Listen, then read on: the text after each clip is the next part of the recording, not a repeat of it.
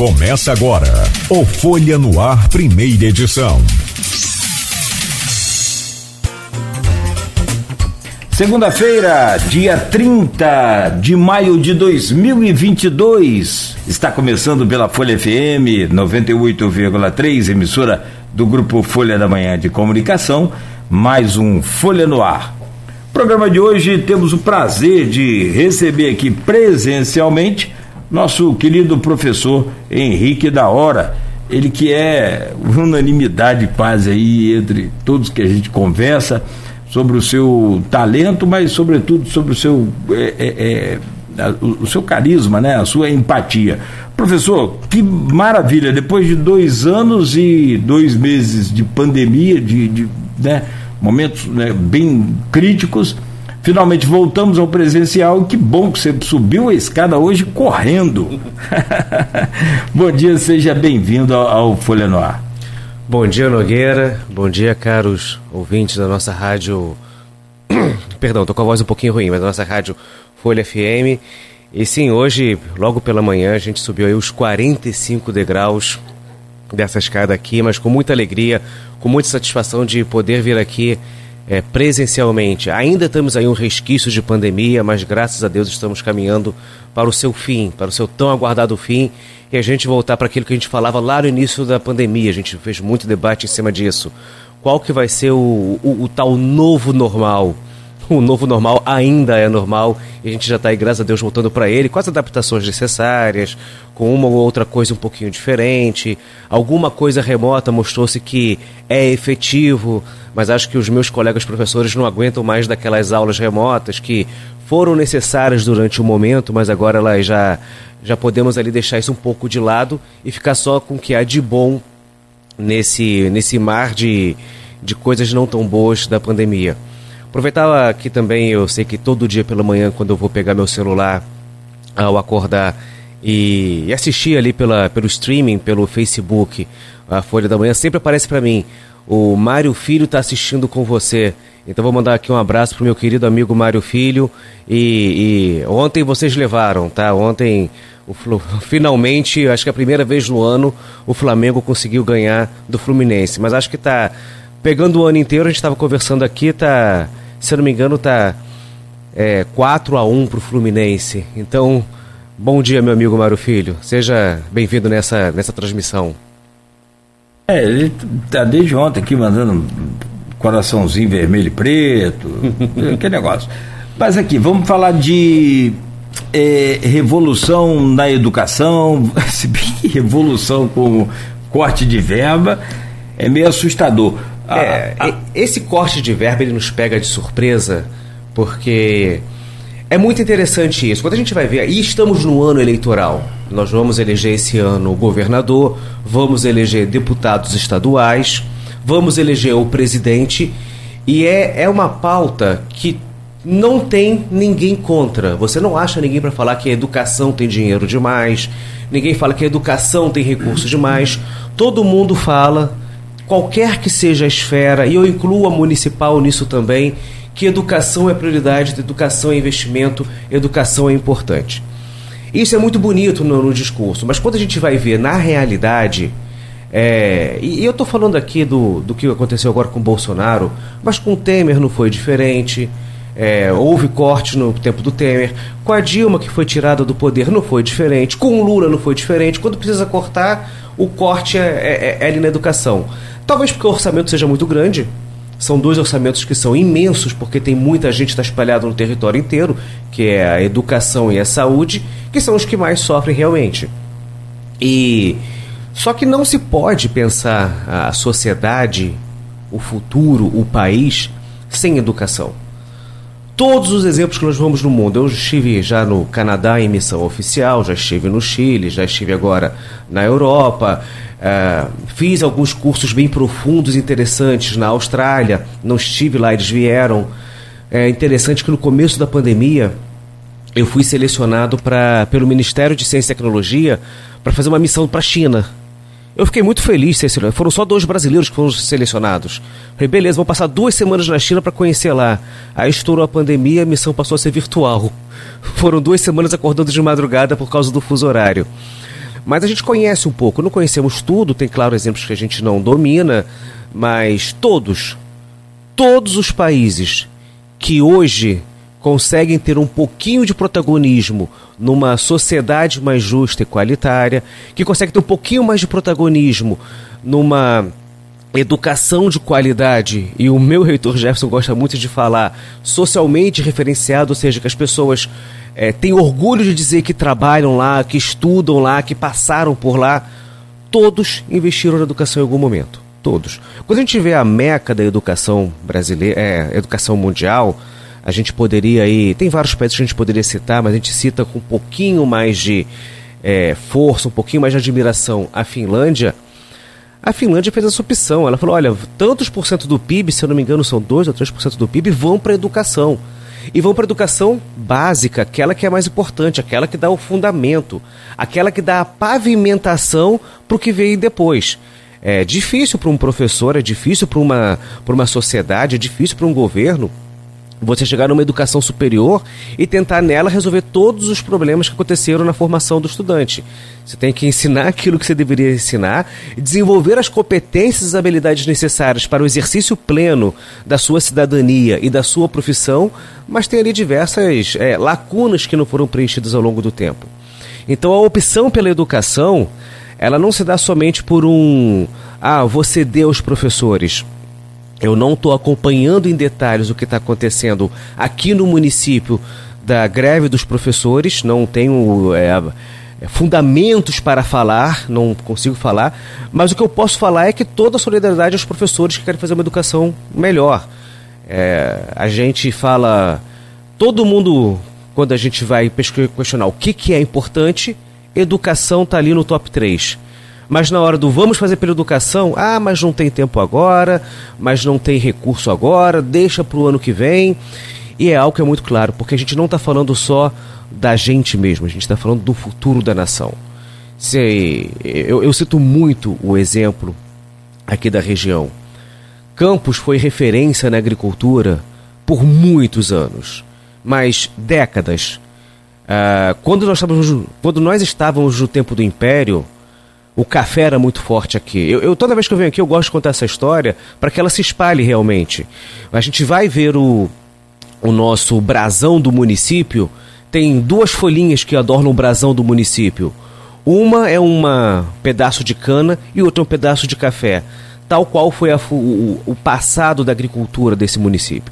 Então ali a gente tinha muito tempo da, do Império, da, aquela novela que se passou aqui, ambientalizou, é, Escravizaura, eu falo muito dela, era muito café. Depois o ciclo do café caiu-se aqui levantou-se o ciclo da cana.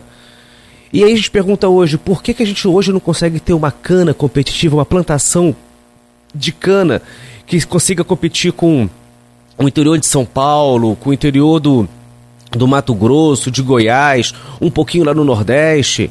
Foi porque a gente deixou essa, é, de certo modo, educação para trás, a tecnologia para trás. Hoje, a lacuna entre o que é praticado e o que, que é realizado aqui é muito grande. E a gente teria que comer muito arroz com feijão para tentar chegar lá. E isso passa, sim, pelo que a gente vai comentar aqui hoje, que é uma educação 4.0. Eu vou falar um pouquinho sobre esse 4.0. Uma educação tecnológica, uma educação que prepara o estudante, a sociedade para o futuro, e eu, eu quero aqui fazer uma pequena reflexão com os nossos ouvintes. É sobre o futuro. É, se a gente pegar o meu avô, nascido ali na década de 20, um pouquinho antes talvez, naquela situação, se você soubesse ler e escrever, você já tinha garantido um excelente emprego. Porque, enfim, a gente está falando ali de uma situação muito precária, muito. um país se desenvolvendo ainda. Vamos avançar uma geração, botar uns 30 anos aí, chegamos na década de 50, a geração do meu pai.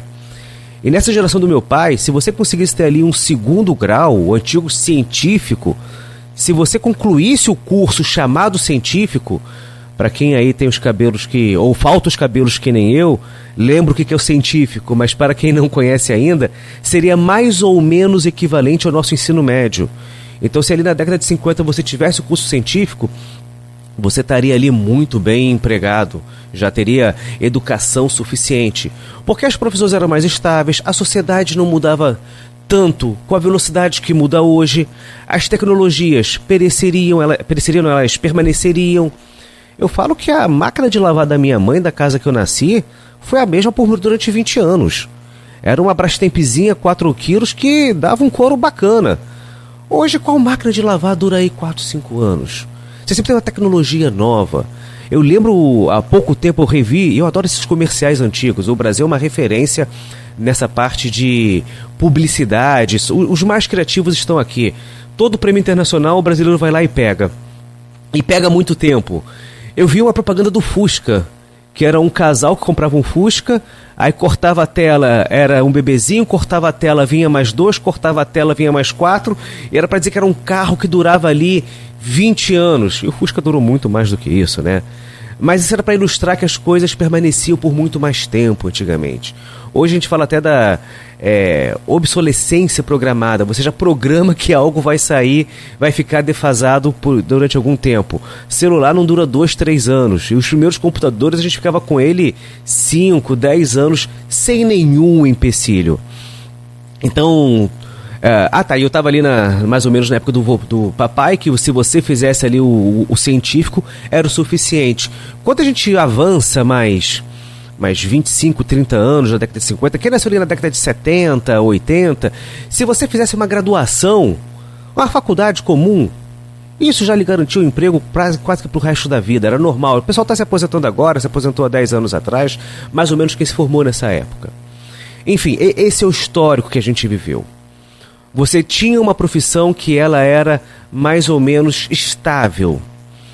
Hoje, nós vivemos uma situação, vivemos uma sociedade, vivemos uma realidade que eu não consigo dizer qual que vai ser a profissão que vai estar tá, é, mais badalada, que vai estar tá empregando mais daqui a, a 10, 15 anos. Eu não sei.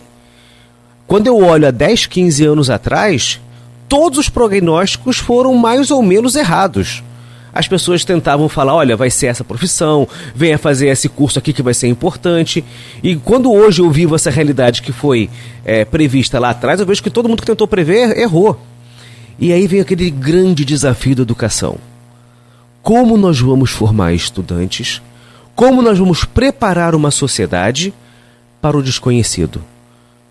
Não basta ensinar português e matemática daquela questão instrumental que você não vai conseguir aplicar o que você aprendeu. Você vai ter que desenvolver. Você vai ter que ter habilidades e competências que vão ser mais adaptadas, que você vai conseguir progredir. E esse é o grande desafio. É como você vai formar uma sociedade, formar estudantes, criar cursos para, e eu coloco uma pequena aspas aqui, para o desconhecido. A gente tem utilizado muito o termo educação 4.0 para ilustrar essas questões hoje de é, robótica, de. Eu vou falar IoT, mas IoT, ou internet das coisas, é algo ainda que está. É, talvez. Já, já é bem conhecido de quem é do métier, mas quando a gente olha a grande sociedade não tem muita noção. Internet das coisas é, por exemplo, quando você conecta a sua geladeira na internet quando você conecta a sua cafeteira na internet, o seu ar-condicionado. Então você está indo para casa, o seu GPS percebe que você está a 4 quilômetros de casa, ele percebe com o IoT que a temperatura está alta e quando você vai se aproximando de casa, ele já liga o ar-condicionado para você. Então são são facilidades assim que uh, esses dispositivos inteligentes fazem. E a gente tem que preparar os nossos estudantes não mais para fazer uma manutenção no ar-condicionado, não mais para instalar um painel solar, mas sim para lidar com todas essas tecnologias e aquele futuro que a gente não sabe. O professor Jefferson, reitor do Instituto Federal Fluminense, ele tem uma frase que eu gosto muito. Ele fala que ele não quer preparar os estudantes para o futuro que virá, ele quer preparar os estudantes para esses estudantes serem protagonistas do futuro. Ele não vai estar preparado para o que virá, ele vai criar o que virá. E esse é o grande desafio da educação 4.0. Professor, é, é, deixa eu só pegar alguns pontos aqui, pelo menos alguns do que você falou, é, sobre a questão da educação. Tem um problema que eu acho crônico. Eu, eu, na época ele era ministro da Educação, tive a oportunidade de entrevistá-lo. No Rio, um, ele inclusive fez um projeto interessante, Educação na Latinha, que lá, tinha um apelido do rádio antigamente, né? Que às vezes tinha umas transmissões ou algumas eh, emissoras que tinham um som meio que de lata, saía um som de lata em algum momento, enfim. E por aí vai. É, o Haddad tinha um projeto para educação no Brasil fantástico e tal. Eu falei, Haddad, e mês que vem, quando o senhor deve sair como pré-candidato aí, eu acho que tinha véspera de eleição quem vai dar sequência nisso? Essa descontinuidade é um grande problema, muito, muito, muito sério. Tem ainda a questão da política, que o cara indica ali, ó, você vai me. vou te ajudar, vou te apoiar, mas eu quero a pasta da educação. Mas como assim quero a pasta da educação? Né? Esse é, é um grande problema do Brasil, depois você pode avaliar, por favor. E sobre a propaganda do Fusca, você sabe qual a sequência que mostrava a durabilidade do Fusca e que o Fusca tinha espaço suficiente é. para a família e tal? Você sabe qual a sequência? Diga. É que a família cresceu. Como você disse, tinha dois, tinha o um casal, né? Comprou o Fusca. Você lembra da propaganda, não lembra? Não, não lembro, não, eu vejo também. você estava lá que eu sei. Mas assim, é, eu gosto da história da propaganda, a gente sabe que Brasil em, em, é campeão dos leões de ouro aí de Cannes, né, da publicidade. A criatividade brasileira é brincadeira, né? Nem precisa ser de uma, uma Macan ou de uma é, DM9, pode ser um, uma criatividade sua aqui mesmo. Os caras são Acontece. bons, são bons demais. A W Brasil. O W Brasil, tantas outras. Mas aí o, a sequência do Fusca, rapidamente. O, a Volkswagen descobriu que a família estava crescendo demais. E aí o que que tinha naquela época depois do Fusca? A Kombi. Ah, Kombi e aí, aí eles pegaram eles pegaram a sequência, a família que continuou crescendo e aí vieram os netos então você tem que ter uma Kombi. É muito legal. E muito a Kombi bom. tem motor de Fusca, né? A gente tem motor disso. de Fusca, exatamente. Você comentou aí sobre Florianópolis. Eu, é, ah, deixa eu explorar um pouquinho Florianópolis. Perfeito, perfeito. Isso é. Que só, não, só para. Desculpa te interromper. A, a, a, hora assim que eu postei a sua chamada lá no, no grupo de WhatsApp deste programa e do blog Opiniões, é, do Aloysio Abreu Barbosa gerou um engajamento muito legal. Então tem várias perguntas aqui, tem tudo de boa parte dentro do tema aí, mas vai lá. Espero fala sobre... que eu consiga respondê-las porque o grupo é muito seleto e muito, muito o nível ali é muito alto.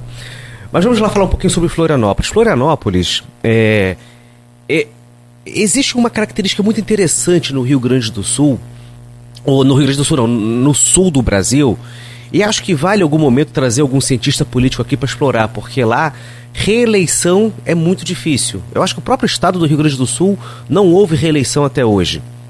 Desde que a reeleição foi lá em 90 e... Não, 89 foi quando, foi quando começou a ter eleição, mas digo, a reeleição 90, foi um pouquinho depois. Perdão, foi em 94 com Isso. o Fernando Henrique. Foi por aí, foi, se não foi em 94, foi em 95. E, e acontecia muito no, no estado de Santa Catarina é, uma uma mudança constante no poder. Ora entrava um grupo político, ora entrava outro, ora entrava um grupo político, e era aquela velha história, a gente não conseguia aquelas pautas longas. Você comentou quem é que vai vir depois disso aqui. Esse programa que é interessante, quem vai vir depois e vai tocá-lo? Comentou aí do, do Haddad, foi o ministro da Educação que é, promulgou a lei dos institutos federais que hoje nós temos aí no Brasil inteiro. Mas o, em Santa Catarina, isso era uma constante que política pública nenhuma prosperava por conta dessa mudança constante do poder. Porque eu tenho que botar em a, a, a azeitona na minha empada, não na empada do outro. E aí alguns grupos empresariais, estudantis, entraram em um acordo e falavam: essa pauta é importante para gente.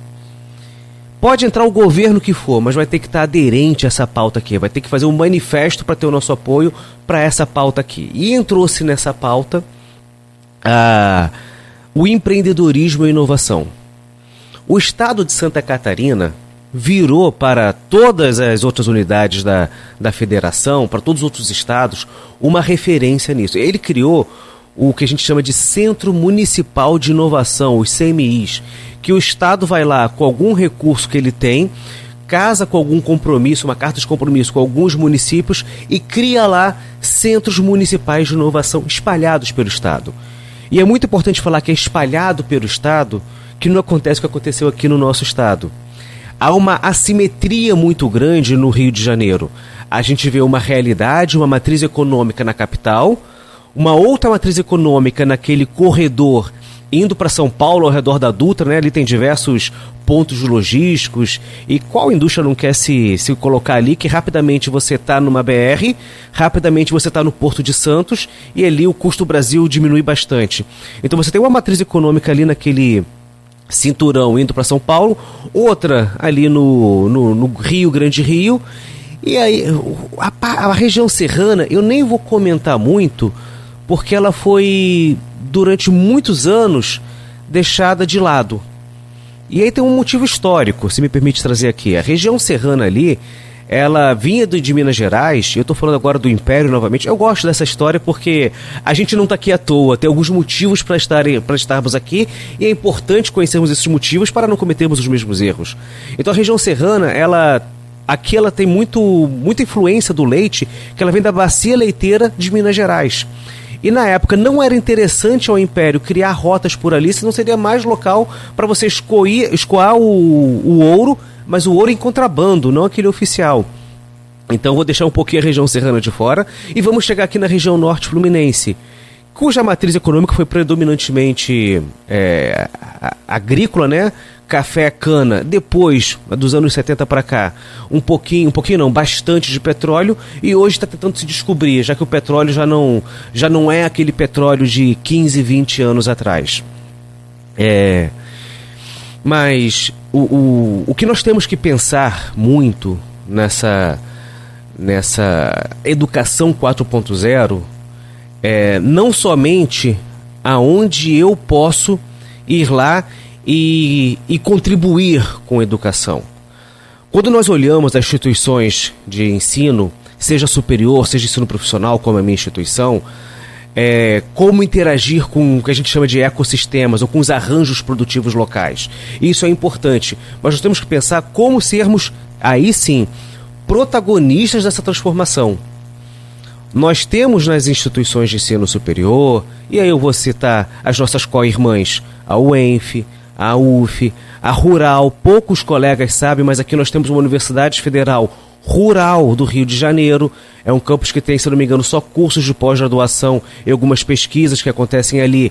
Mas temos sim aqui na no nossa instituição a FAETEC, que tem cursos de educação profissional muito robustos, entre eles cursos de educação superior. É, é exatamente essa reflexão de para onde devemos ir, aonde estará a matriz econômica. Quando olhamos Santa Catarina com seus centros municipais de inovação, que consolidaram uma pauta e seguiram essa pauta governo após governo e hoje são o que são, a gente pode refletir, eles não estão lá à toa. Eles fizeram uma opção e não foi uma opção da boca para fora. Foi uma opção pactuada com a sociedade e seguida governo após governo.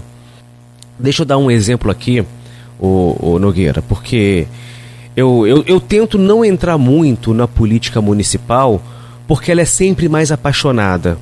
A política estadual está um pouco distante, a federal está mais longe ainda. Se eu falar alguma coisa aqui, ou do Lula ou do Bolsonaro, dificilmente vai repercutir em Brasília. Mas se eu falo aqui da política municipal, a, a, o calor é muito intenso e as palavras podem não ser muito bem é, interpretadas. Mas me permita falar aqui um pouquinho da política municipal. No, na gestão passada, você vai lembrar do professor Romeu e Silva Neto, que ele era superintendente de ciência, tecnologia e inovação. Isso não era esse, o cargo era mais ou menos esse. E ele criou uma série de programas junto com o professor Rodrigo Anido Lira, que ele financiava lá pelo Fundecam. E aí teve o Mais Escola, como é que era? Era Mais Ciência, ciência na escola. Eu não vou lembrar exatamente o nome dos programas, mas ele começava a fazer uma iniciação pré-científica nos alunos de ensino fundamental. Pode parecer pouco, pode parecer bobo, mas você está pegando aquela criança ainda no seu letramento, ainda naquela no, nos primeiros passos da sua educação e está despertando a curiosidade científica dela. Então tinha lá uma bolsa para o aluno do ensino fundamental, tinha uma taxa de bancada para o professor, enfim, isso foi feito lá na gestão passada sob a liderança desses dois professores, que eu mando um abraço aqui, o professor Romeu e o professor Rodrigo. Ele também criou um conjunto, isso eu achei muito bacana, ele levantou diversas questões e ele, como um pesquisador da academia, diversas questões que a prefeitura precisava de alguma pesquisa científica, criou uma lista de demandas e apresentou essa lista de demandas para as instituições de ensino, tipo, olha, tá aqui o que eu preciso, me ajudem. E outorgou lá duas ou três bolsas para cada um dos projetos, enfim. É, então ele fez lá o Mais Ciência no, no Fundamental, fez lá o mais ciência ou ciência mais. O nome, o nome eu, eu, confesso não recordar exatamente qual que é. E aí ele chega e faz o terceiro programa. Um foi para o ensino fundamental, o outro foi para chamar o, o, a comunidade acadêmica. E é preciso lembrar, nós temos aqui em Campos 20 mil estudantes de ensino superior. Não é pouco. A sociedade e quando eu digo sociedade, eu estou falando de prefeitura, eu estou falando de, do, dos empresários, eu estou falando de todo mundo que possa se apropriar dessa inteligência instalada no município. Muitos desses 20 mil não são daqui, eles vêm aqui, se formam e vão embora. Então tem que ter aqui em Campos uma forma, Campos e região, uma forma de se apropriar dessa inteligência aqui instalada. Ele falou: olha, eu tenho muitos problemas na prefeitura, vou pagar uma bolsa de iniciação científica aqui, de uma bolsa de iniciação tecnológica e me ajuda a resolver. E isso foi feito. E o terceiro foi o chamado Startup Campus, que ele falava: olha, Dessas tecnologias que estão sendo desenvolvidas aqui, desses 20 mil, se eu não me engano, são 12 ou 13 instituições de ensino superior lá com sede aqui em Campos. Eu não vou tentar nomeá-las porque eu vou provavelmente esquecer alguém. Mas posso falar assim das públicas. As públicas a gente não erra porque são mais fáceis, mas é o Instituto Federal Fluminense, que tem o Campus Guarus, que tem o Campus Centro. É, é o ENF, que está ali, acho que instalada de 90, desde 94, já fez 25 anos é fantástica. Eu me formei na UENF no meu mestrado, me formei no Instituto na minha graduação. É, é a UF, eu nem sei quanto tempo a UF está aqui, talvez seja a mais antiga de nós todos. Começou com um curso de, de serviço social, mas tem psicologia, tem estatística, é, tem econo... estatística não, perdão, tem economia. Mandar um abraço aí para Graciela Profeta, pro é, Samuel Coelho, meus colegas de lá e outros tantos. Nossa, se eu for falar aqui, o, eu provavelmente vou esquecer alguém. O, o, Rodrigo, que é controlador hoje do município, também é professor de lá, o Cristiano Marins, enfim. A, a Rural, a Faetec. E se a gente for para as privadas, as mais tradicionais, o Easy Senza, o, lá com meu querido amigo Romeu, o, a Cândido Mendes, do, com o meu querido amigo Rodrigo. Ou seja, temos uma instalada aqui, uma inteligência pujante que se a gente não fizer nada, se a gente não pensar nessa juventude que é, é ávida por uma tecnologia, é ávida por empreender, é ávida por criar soluções, ela vai para Santa Catarina, ela vai para São Paulo, ela vai para Minas Gerais, ela sai da região. Então a região tem que colocar, tem que é, criar essas oportunidades. Mas eu estava falando que eu iria fazer um. entrar um pouquinho na política municipal por conta disso. E eu citei esses programas porque eles foram da gestão anterior. Eles surgiram na gestão anterior sob a liderança do professor Romeu. É, e aí a gente precisa falar os nomes, né? A anuência do prefeito, do então prefeito, o, o Rafael Diniz, exato. E nessa gestão agora, é preciso elogiar, sob a liderança hoje do professor Marcelo Feres, que já esteve aqui, deve ter tido uma mudança ou outra de percurso, que é natural, mas os programas, eles é, permanecem. Os programas eles estão ali. Existe um programa de iniciação tecnológica para as crianças, existe um programa de iniciação científica para resolver os problemas da prefeitura e existe um programa de startup que esse eu acho que ficou inclusive com o mesmo nome, teve um ajuste de percurso, Startup Campus. O que significa isso? Significa que nós estamos seguindo o caminho que deu certo em outros lugares. Santa Catarina não é Santa Catarina, não é essa pujança de, de, é, de inovação à toa. Quando a gente fala do porto digital, se não houvesse um acordo entre os sucessivos prefeitos daquela cidade, é, o porto digital em Recife não seria o que é. Não basta dizer, ah, o prefeito muda, muda tudo. Não, continua o que está certo.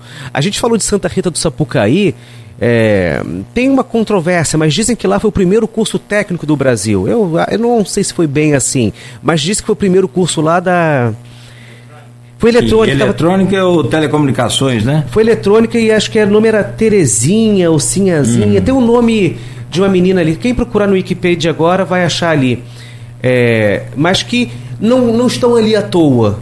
Estão ali por um pacto entre os entes públicos, onde tem prefeitura, tem o, o, o, o que faria o papel da CDL, da AIC, da ASIC.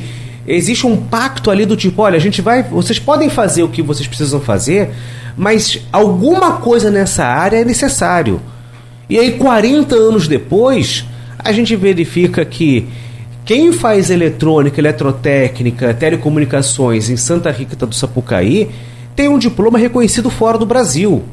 Você vai para o Vale do Silício, alguém, você se formou no Brasil em eletrônica? Ah, foi Santa Rita do Sapucaí? Porque a gente conhece aqui.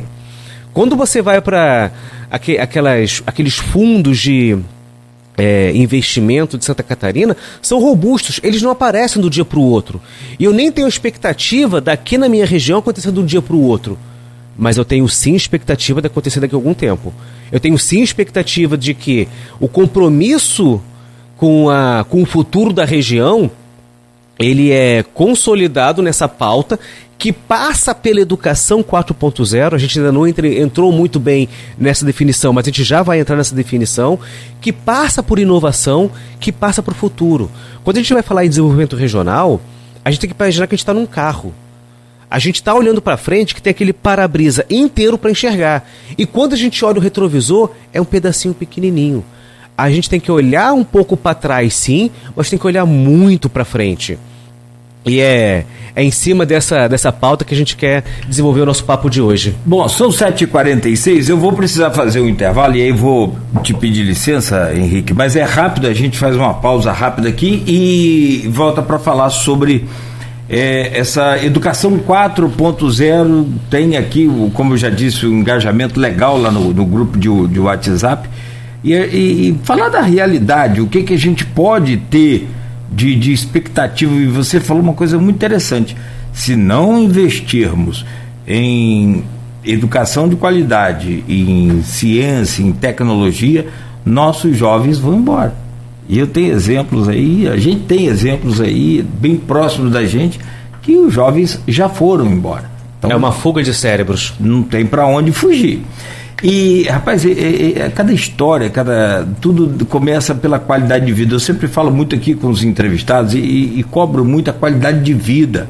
Precisamos de um bom transporte, de boa segurança, de uma cidade iluminada, de boa coleta de lixo, a qualidade de vida. Porque, por que, que Santa Catarina eh, se transformou em Santa Catarina? Na, na ilha do Silício, fazendo um, um, um paralelo lá ao Vale do Silício nos Estados Unidos. Porque os grandes engenheiros e professores e os bambans bans da, da, da tecnologia brasileira foram morar lá por causa da qualidade de vida. E quando a coisa começou a acontecer, e é bem simples, você pode pesquisar rapidamente, você vai descobrir. Tem a participação dos poderes públicos. Sim. E aí sim, eles já estavam morando lá. Então não é porque tem nenhum aspecto diferente da gente. A gente pode ser, mas do jeito que a gente vai hoje, fico meio que desanimado. Me passa um pouco de esperança aí no próximo bloco. E a gente vai então entender o que, que é a educação 4.0, já já com o professor Henrique da Hora, professor do IFE, é, presidente da Tec Campus, é uma incubadora de startups também, e diretor da Embra, Embrapi. Ele fala sobre educação 4.0. Programa hoje conversando sobre educação. Educação 4.0. Você não tinha ouvido falar ainda? Então fique atento aí porque a gente tem aqui a grata satisfação de receber presencialmente o professor Henrique da Hora, professor do IF Campus, presidente da Tec Campus, incubadora de startups, e também diretor da Embrapi. Meu, meu caro Henrique, a pergunta é, é, é, é até inclusive aqui da Silvana Venâncio, que é jornalista, e é, é lá do grupo de, do, de WhatsApp do programa. Ela mora em, em Bom Jesus e esse grupo também é do, do Aloysio Abreu Barbosa, do blog Opiniões. Né? Aliás, teve uma, uma. Acho que foi uma crônica que ele fez na semana passada sobre justamente algumas intervenções é, do grupo e relacionado à educação, o homeschooling.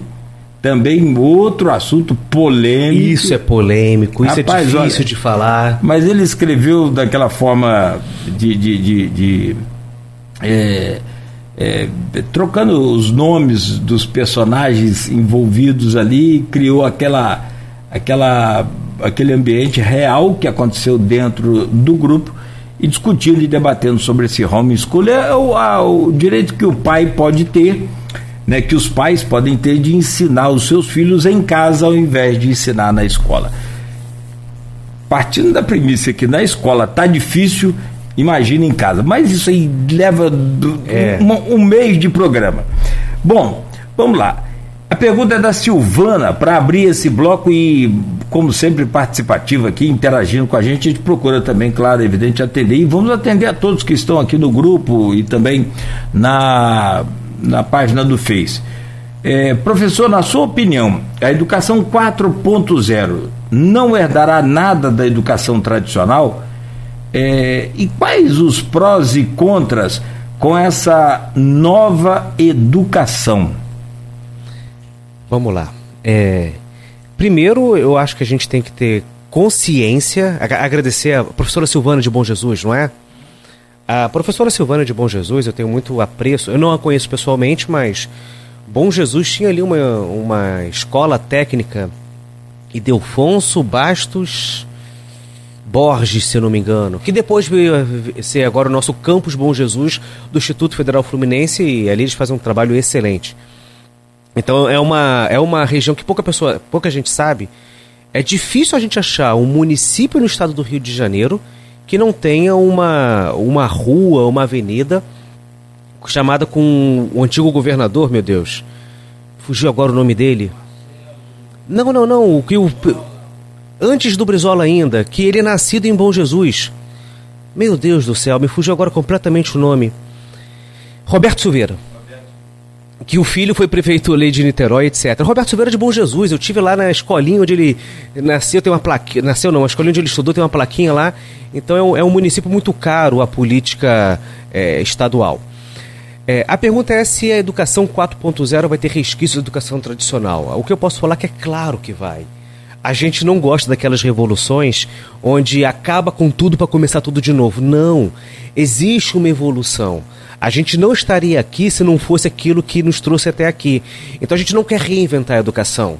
É, a educação 4.0 não, não, não prevê isso.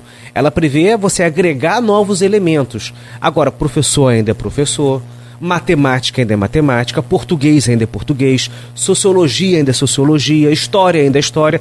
Tudo isso ainda é tudo isso. E o que a gente precisa trazer é contexto eu tenho muito cuidado a falar de Paulo Freire por dois motivos. Primeiro, eu não conheço Paulo Freire em profundidade. Eu não, não sou um especialista no que ele fez. Eu já vi, ouvi muitas pessoas falarem de Paulo Freire. O que eles falam muito é que ele era um alfabetizador. A pedagogia dele não era uma pedagogia para, por exemplo, o ensino profissional. Não era uma pedagogia para o ensino superior. E muitos daqueles que os atacam atacam sem o saber. O pouco que eu conheço de Paulo Freire, ele fala que você tem que ter muito contexto para alfabetizar uma criança. Não quer dizer que isso seja verdade em toda a vida da pessoa. Em toda a vida educacional, toda a vida que a pessoa está aprendendo dos nossos estudantes. Mas a gente tem que ter muito em, em, em mente que as pessoas têm passado, as pessoas têm convivência. Os estudantes eles têm uma realidade no entorno dele. E não dá para você colocar uma educação que tire completamente o estudante da sua realidade. É, Respondendo objetivamente à professora, a educação tradicional ela nunca vai ser abandonada, ela vai ser evoluída. Assim como se a gente pega hoje, vou fazer aqui uma pequena metáfora, um carro moderno, a gente estava falando um pouco atrás do Fusca. Pega um carro moderno, pega um Volvo, ele ainda tem quatro rodas, ele ainda tem porta, ele, ele pode não ter aquela mecânica exatamente como era o do Fusca. Ele tem uma mecânica um pouquinho melhor, mas ainda é carro. A educação 4.0 ela pode ter alguns aspectos adaptados, mas ainda é educação. A gente não pode abandonar.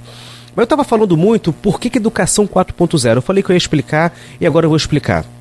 Antes de avançar na explicação, mandar um abraço para o professor Etevaldo Peçanha, está aqui no chat do, do Face professor Etevaldo ali do, do Isicenza, da Faetec, um cara absolutamente fantástico. Primeira vez que eu vi nesse programa foi pelas mãos dele, agradeço muito. Se sou recorrente aqui, é por conta do professor Etevaldo. E ele entende muito esse, esse conceito de educação 4.0. Da onde que vem esse raio 4.0? Ele tenta fazer uma alusão, aspas, a uma quarta revolução. Vamos lá, a primeira revolução seria a revolução industrial, aquele paradigma da Inglaterra, o, a máquina era Manchester, que eram aqueles teares, máquina a vapor. Esse é, primeiro, é 1.0. O 2.0 ele nasceu ali mais ou menos no Ford, Fordismo, linha de produção. Ali a gente está falando ali 1910, 1920, mil, enfim, é, é, aquele ali que a gente também estuda na escola. Ah, os cursos de engenharia de produção, eles falam muito sobre isso. O de história também. Reestruturação produtiva, esse é o 2.0. O 3.0 estaria mais ou menos na década de 70, que vem o paradigma da, da Toyota, o sistema Toyota flexível de produção, enfim, e é mais ou menos ali que você começa a ter é, uma personificação do, do produto, não é mais aquela linha de produção, é uma linha um pouco mais flexível. Então tem a primeira revolução industrial, a segunda, a terceira, e fala-se que agora a gente está na quarta revolução. Normalmente a gente só percebe a revolução depois que ela passou. A gente coloca o nome dela. Mas vem aí um marqueteiro, a gente estava falando aí do de como o marketing brasileiro, os publicitários brasileiros são fortes, veio um marqueteiro e botou essa marca 4.0. E a gente, quando fala da educação 4.0, a gente está falando da educação que prepara o estudante para essa, essa tecnologia atual, para essa pós-tecnologia.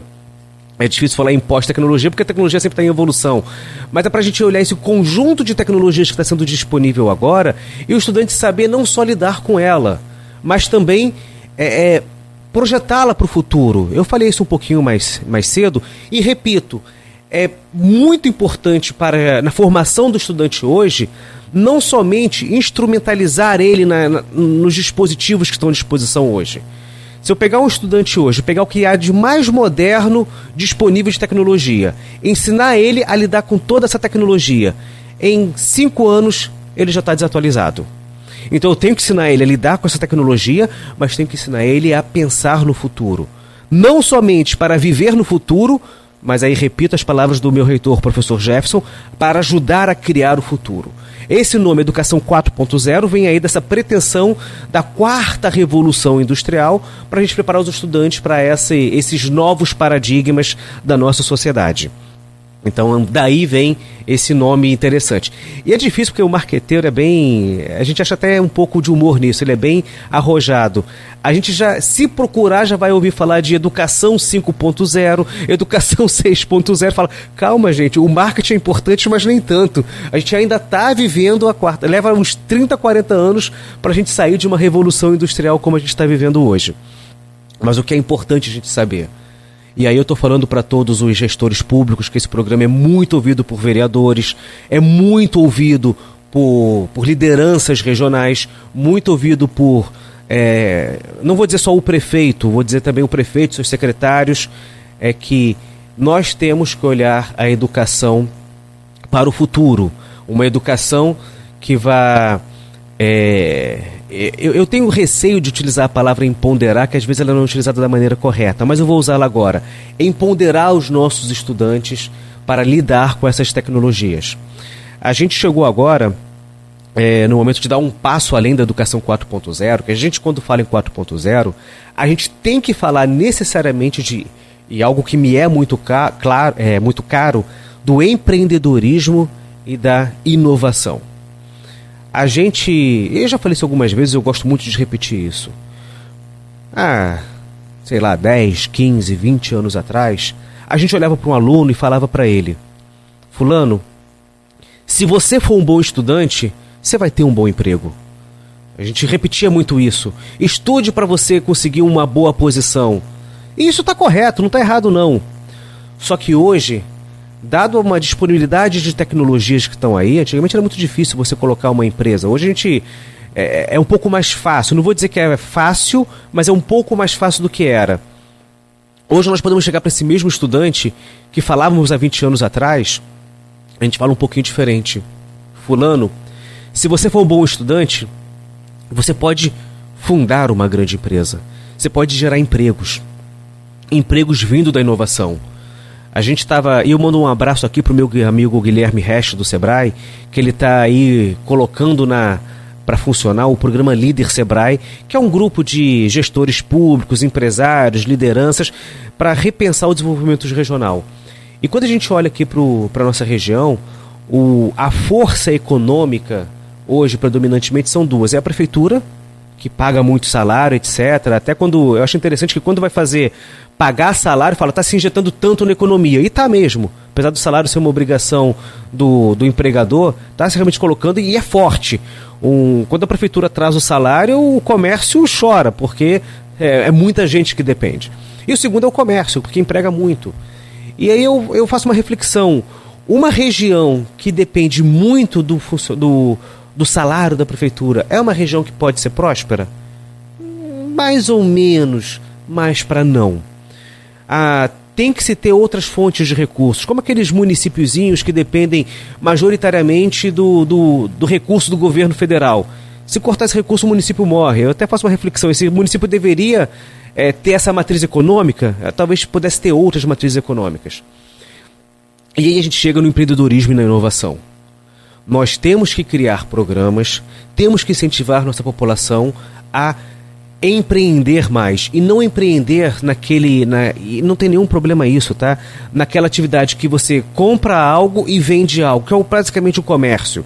Você compra e vende. É uma atividade boa mas a gente consegue dada a inteligência colocada aqui eu repito são 20 mil estudantes de graduação. São 20 mil mentes brilhantes, que se a gente olhar os professores dessas mentes brilhantes, isso se multiplica mais. Que a gente tem que comprar, agregar valor e aí vender. Esse agregar valor é muito importante na atividade econômica. Então, só o comprar e vender, que é uma atividade de comércio, é bacana, é. Paga muito salário? Paga. Mas quando eu compro ou presto um serviço tecnológico, o, o imposto pago é melhor pensando com a cabeça do gestor público. Eu vou atrair divisas para cá, eu vou criar uma atividade econômica que não existia. E essa atividade econômica, ao fazer circular o dinheiro, vai pagar um imposto melhor. A posição de emprego que eu crio, ela é muito melhor. Uma atividade do comércio, e eu repito, ela é importante, ela é fundamental para uma região. Mas eu estou falando ali de um comércio tradicional, não estou falando do comércio eletrônico, estou falando do comércio tra tradicional. É alguém que vai ficar ali em pé o dia inteiro. É uma pessoa que ela tem que ter uma habilidade muito mais de conversa do que aquela matemática científica que a gente forma na faculdade. É chamada soft skills, né? habilidades, competências de, de relacionamento. Vai ficar ali em pé boa parte do dia. O salário não é muito bom, não agrega muito valor. É importante? É. Mas vamos pensar agora numa atividade que nasceu da inovação. Vamos pegar aqui, por exemplo, o, a Rovec a BRS. A Rovec e a BRS são mini rovers, tá? Rover é um robozinho, tá? A Rovec é um robozinho que ela anda em cima da em dutos, em canos, etc. E a BRS é um que anda na água. Ela tem um roverzinho que anda na água. Anda não, afunda, né? E, e aí o que, que eu preciso para operar isso? Eu preciso de um engenheiro, de um técnico de automação, que ele vai ter um salário mais robusto porque ele precisou estudar mais, porque esse serviço tem maior valor agregado. Ele vai trabalhar sentado, às vezes vai trabalhar até é, no, no, num posto de operação. Ele gera, o, a atividade que ele está exercendo vai gerar mais impostos para o município, o salário dele vai ser maior por ele precisar de uma, de uma especificidade maior e vai criar postos de trabalho, de estágio mais bem remunerados. É isso que nós queremos para nossa para nossa região. É por isso que a gente defende com unhas e dentes a educação 4.0, porque ela cria na sociedade esse espírito inovador, essa cultura da inovação, essa vontade de empreender, e isso vai quem sabe daqui a 10, 15 anos, transformar Campos e região numa nova Santa Catarina, Santa Catarina é o estado, né? Mas uma nova Florianópolis, num novo Recife, numa nova Santa Rita do Sapucaí. Tem uma história que eu acho muito interessante, que se eu não me engano o nome do prefeito era Pedrinho. Eu estou falando aqui da década de 70, 80, era um prefeito daquela cidade. Se não é Pedrinho, é Serginho, é por aí. Era o prefeito de Santa Rita do Sapucaí. E ele era dentista. E ele trabalhava lá, se envolveu com política, chegou a ser prefeito. E ele queria, depois de ser prefeito, queria fazer mestrado. É interessante essa história que perguntaram, pô Pedrinho, você vai fazer mestrado em quê?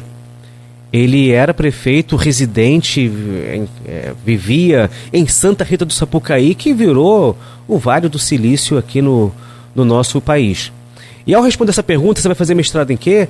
Ele prontamente respondeu: Mas é claro que é em eletrônica. É evidente que é eletrônica.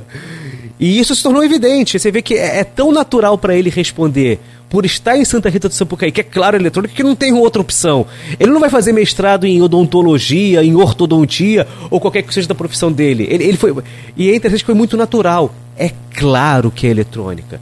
O que eu quero para nossa região, que é educação 4.0, é, leve para os nossos é, líderes, para os nossos empreendedores, para os nossos empresários, para os nossos gestores públicos, que quando quiserem fazer uma, uma gestão, uma pós-graduação, aprofundar os estudos, eles sejam perguntados: você quer fazer uma pós-graduação em que ele? É, é claro que é inovação.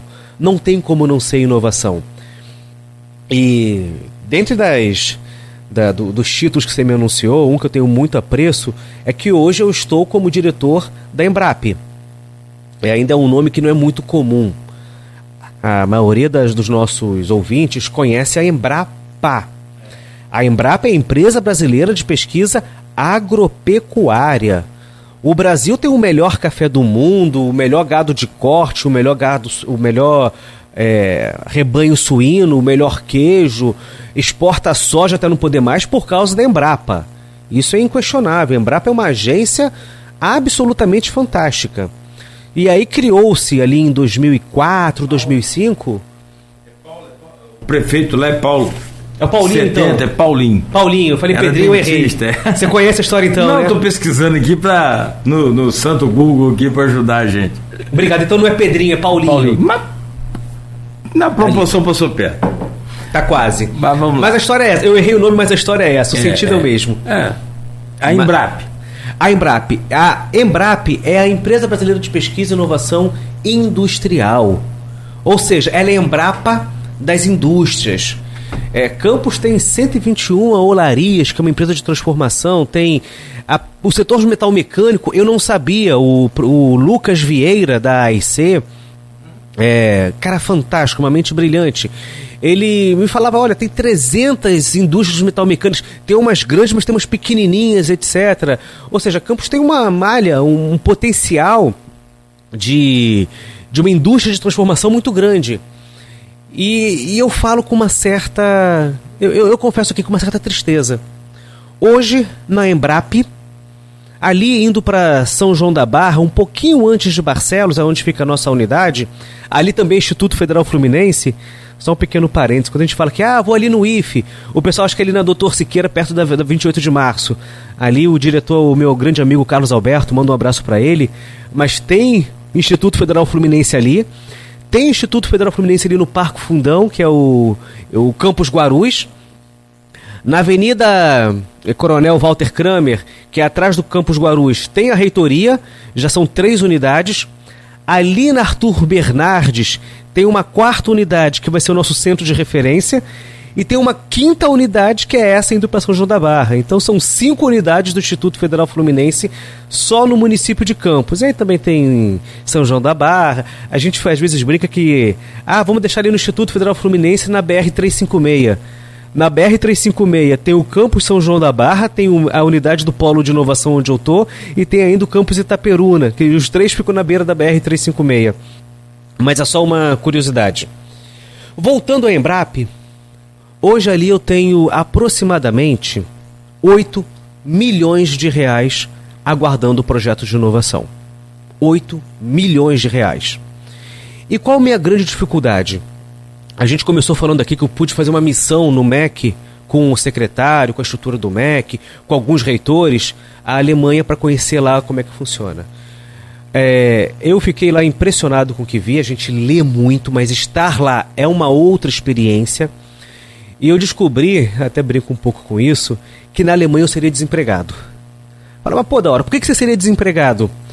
Porque quando eu vou fazer aqui um projeto de inovação, eu tenho que conversar com o empresário e explicar para o empresário o que, que é inovação, como funciona, qual o modelo, o recurso que eu tenho, como que ele é empregado, etc. Aí fiz esse trabalho com o, o empresário. Aí depois eu vou para o professor e falo, olha professor, aquele projeto de pesquisa que você faz, é, que é mais teórico, a gente tem que fazer agora mais prático. E falo o que é uma pesquisa aplicada, falo como é que é, mostro o laboratório, enfim eu tenho que fazer esse trabalho duplo. Eu falo que toda vez que eu vou fazer um projeto de inovação, eu tenho que fazer também uma pós-graduação em inovação, MBA em inovação, porque eu tenho que explicar para todo mundo o que, que é até celebrar o convênio. Aí eu fui para a Alemanha. Gente do céu, lá eu seria desempregado. Porque quando eu vou falar com o empresário, o empresário já sabe o que é inovação já sabe como funciona, ele já sabe o que ele quer. Aí eu vou falar com o professor, o professor já sabe o que é inovação, já sabe como funciona, já sabe o que ele quer. Eu falo, gente, eu fiquei desempregado. O que eu mais faço aqui no Brasil, que é explicar o que é inovação, lá não precisa. E é muito interessante que esse relacionamento público-privado, eu que sou público com a Embrap, os empresários, os industriais que são privados, ele é muito tranquilo. Eu visitei uma instituição chamada Steinbeins. Eles têm uma sigla CIB que é Steinbeis International é, Business, é alguma coisa parecida com isso, que é uma é uma é uma é uma escola de negócios internacionais voltados para inovação. Resumindo é isso. E sabe onde é que fica a sede da Steinbeis? Fica dentro do prédio do Ministério da Economia. Tal qual a relação republicana entre o público e o privado acontece lá, que a gente consegue colocar uma instituição privada, a sede dela, num prédio público sem nenhum empecilho. Aqui nós ainda temos as nossas dificuldades, uma característica brasileira, etc. Mas o, o que eu quero trazer com esse exemplo é que o relacionamento público-privado ele é muito transparente, ele é muito benéfico. É, quando a gente pensa qual que é a função social do Instituto Federal Fluminense, da UENF, da UF, da FAETEC, de todas as instituições aqui. A primeira resposta que vem é fornecer uma mão de obra apta ao mundo do trabalho. E está correto, mas não se limita a isso. Eu também posso fornecer pesquisas aplicadas que vão ser rapidamente é, transformadas em serviços e produtos. Se por um lado eu estou formando pessoas para atuarem na, na indústria, na economia. Por outro, eu posso pegar a inteligência aqui instalada, não só dos alunos, mas também dos professores, para fazer pesquisas. Pesquisas sob demanda. Quem faz isso muito bem aqui, e eu não vou falar só da minha instituição, vou falar das outras instituições, é a Universidade Federal Rural a gente vê que foi que foi há uns dois ou três meses atrás, eles conseguiram descobrir, desenvolver com melhoramento genético uma espécie de cana de açúcar mais produtiva na região. Você pode pegar essa cana de açúcar, colocar ela no sul que não vai dar certo, colocar ela no nordeste que não vai dar certo. Ela vai dar certo aqui. E de onde é que vem isso? Vem do trabalho da universidade em fazer isso. Não é a universidade e quando eu falo universidade, eu coloco todo mundo nesse, nesse métier, nesse grande balaio. Tá? A universidade tem que fornecer mão de obra qualificada? Sim, tem. E fazemos isso muito bem. Mas também tem que fazer essa pesquisa. Hoje, é, é esse cultivar, essa variedade de cana-de-açúcar que o pessoal da Rural desenvolveu, mas vai trazer muito mais. Com uma área que é a mesma, que é fixa, eu vou ser muito mais produtivo, vou gerar muito mais caldo, vou gerar muito mais. Aí pode ser álcool, pode ser açúcar, pode ser qualquer outra coisa. E isso eu vi lá na Alemanha muito natural, muito.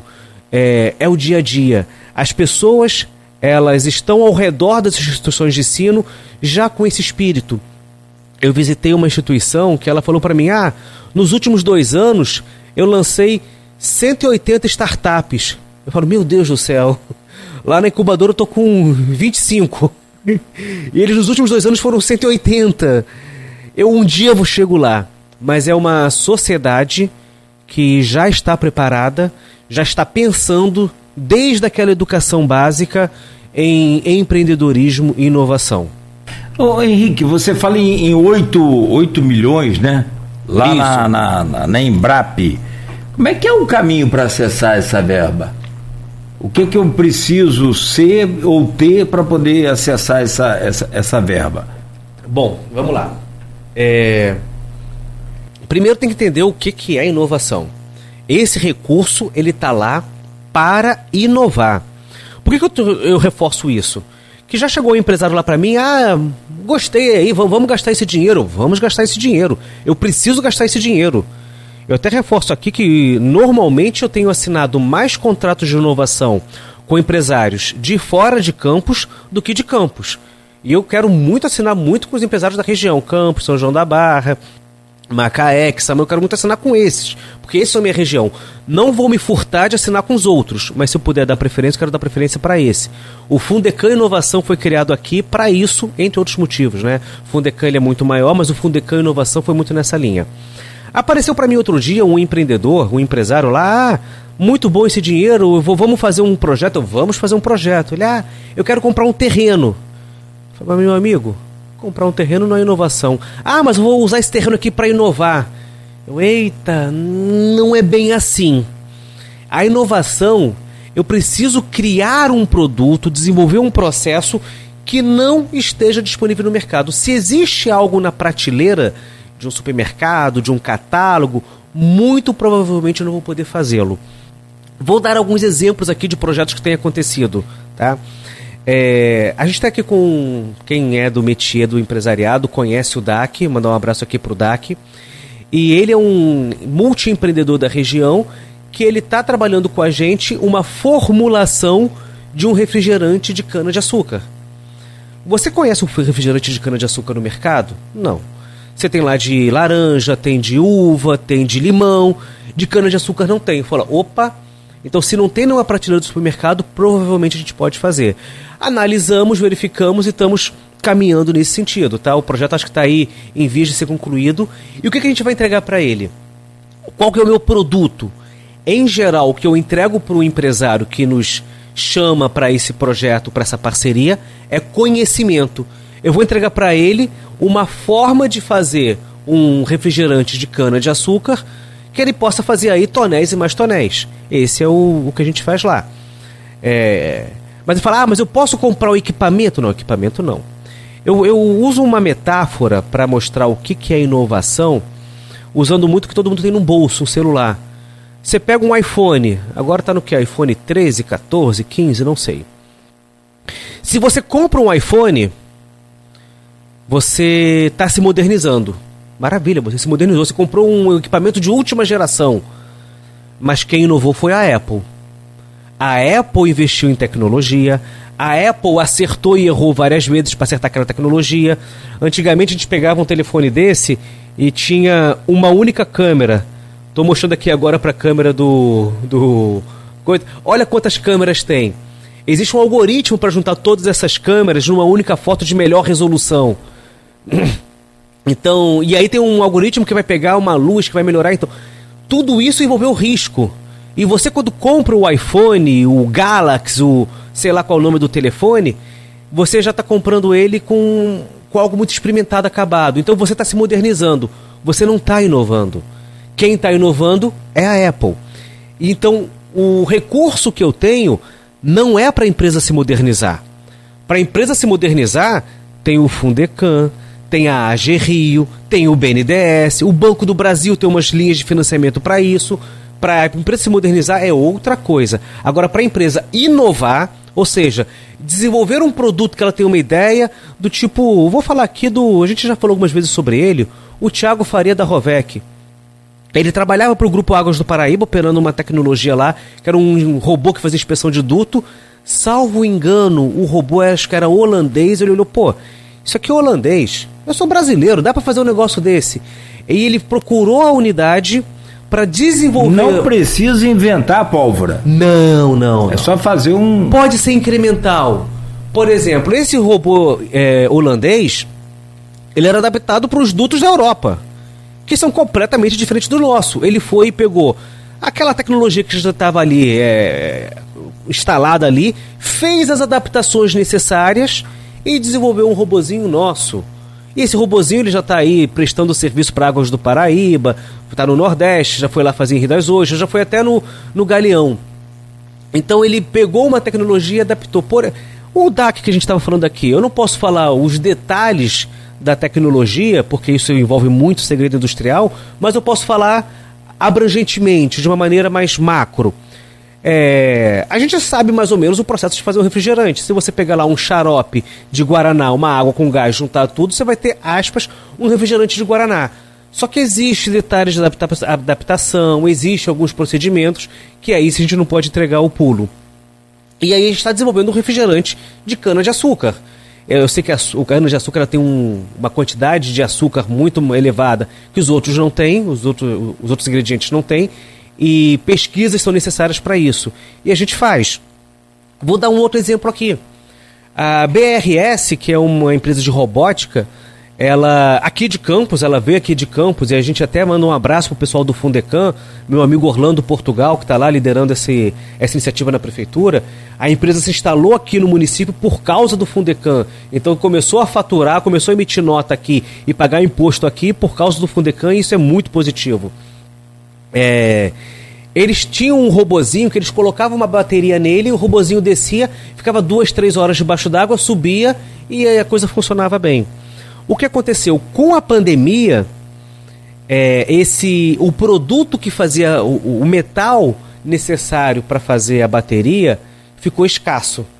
Se ficou escasso, ficou mais caro. Se ficou mais caro, começou a fazer, opa, não dá para fazer, não dá para trabalhar como, tanto quanto antes. Eles nos procuraram para desenvolver uma fonte de alimentação de energia para substituir a bateria. A princípio fala, ah, é mole, tira a bateria, vai lá, solda o cabo de energia e tá pronto. Se fosse tão fácil assim. Infelizmente não é. É preciso pesquisa. É preciso que os nossos servidores, os nossos professores, os nossos alunos se debrucem sobre o trabalho, sobre o problema e descubram qual é a melhor maneira de fazer isso. E assim está sendo feito.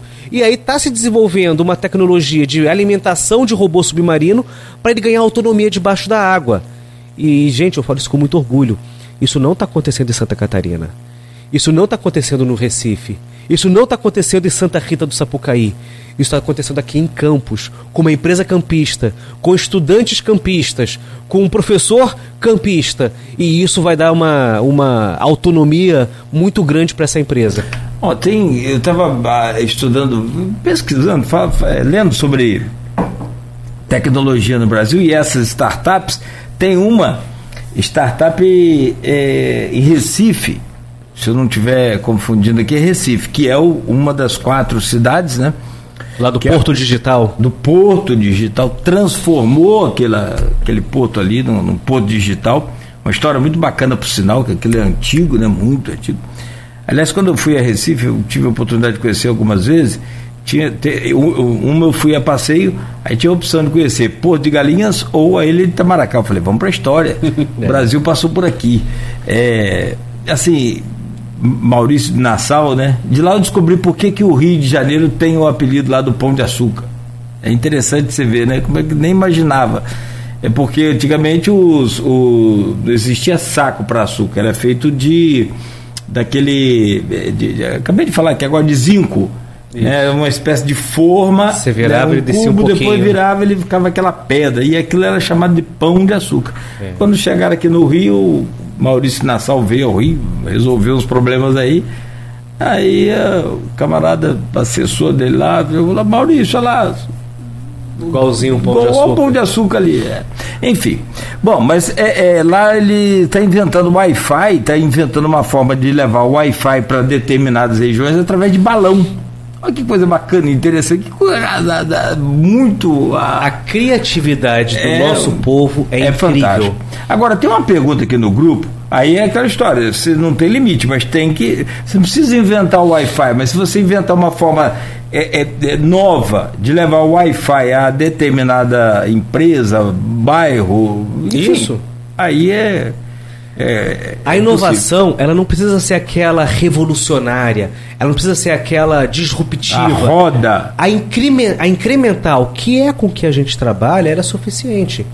É, a gente desenvolveu um projeto lá agora, e esse eu tenho muito orgulho. Foram três empresas juniores que se juntaram e falaram: olha, café está na moda, o café de alta qualidade está na moda. Ele verificou o quê? Um pessoal da computação começou a analisar as curvas de torra, o pessoal da automação criou os os sensores de calor e de queima, não sei o quê, e um mestre de torre, que é o professor Daniel Coelho, já esteve aqui, foi lá e, e analisou tudo aquilo para juntar tudo aquilo num só. Então hoje a gente está torrando o café com inteligência artificial.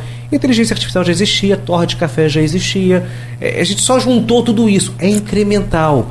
Agora, existia um, uma tecnologia de torra de café com inteligência artificial? Não. Isso a gente fez.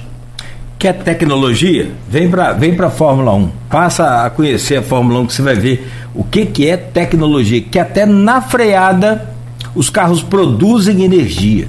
Você tem ideia? Que loucura. Isso é fantástico. É fantástico. É, eu leio todo dia sobre aquela engenharia de Fórmula 1. Quanto mais eu leio, mais novidade tem. ô, ô, professor, fechamos aqui esse bloco, mas eu vou fazer o seguinte. Você, você consegue responder essa pergunta em um minuto para a gente não, não perder o time aqui? Claro. Por gentileza, vem do Sávio, tá lá no grupo do WhatsApp do blog Opiniões e, e desse programa, e diz aqui o seguinte: a educação tradicional, voltando ao 4.0, que é o tema do blog. A educação tradicional sempre foi variável e desigual em qualidade e conteúdo.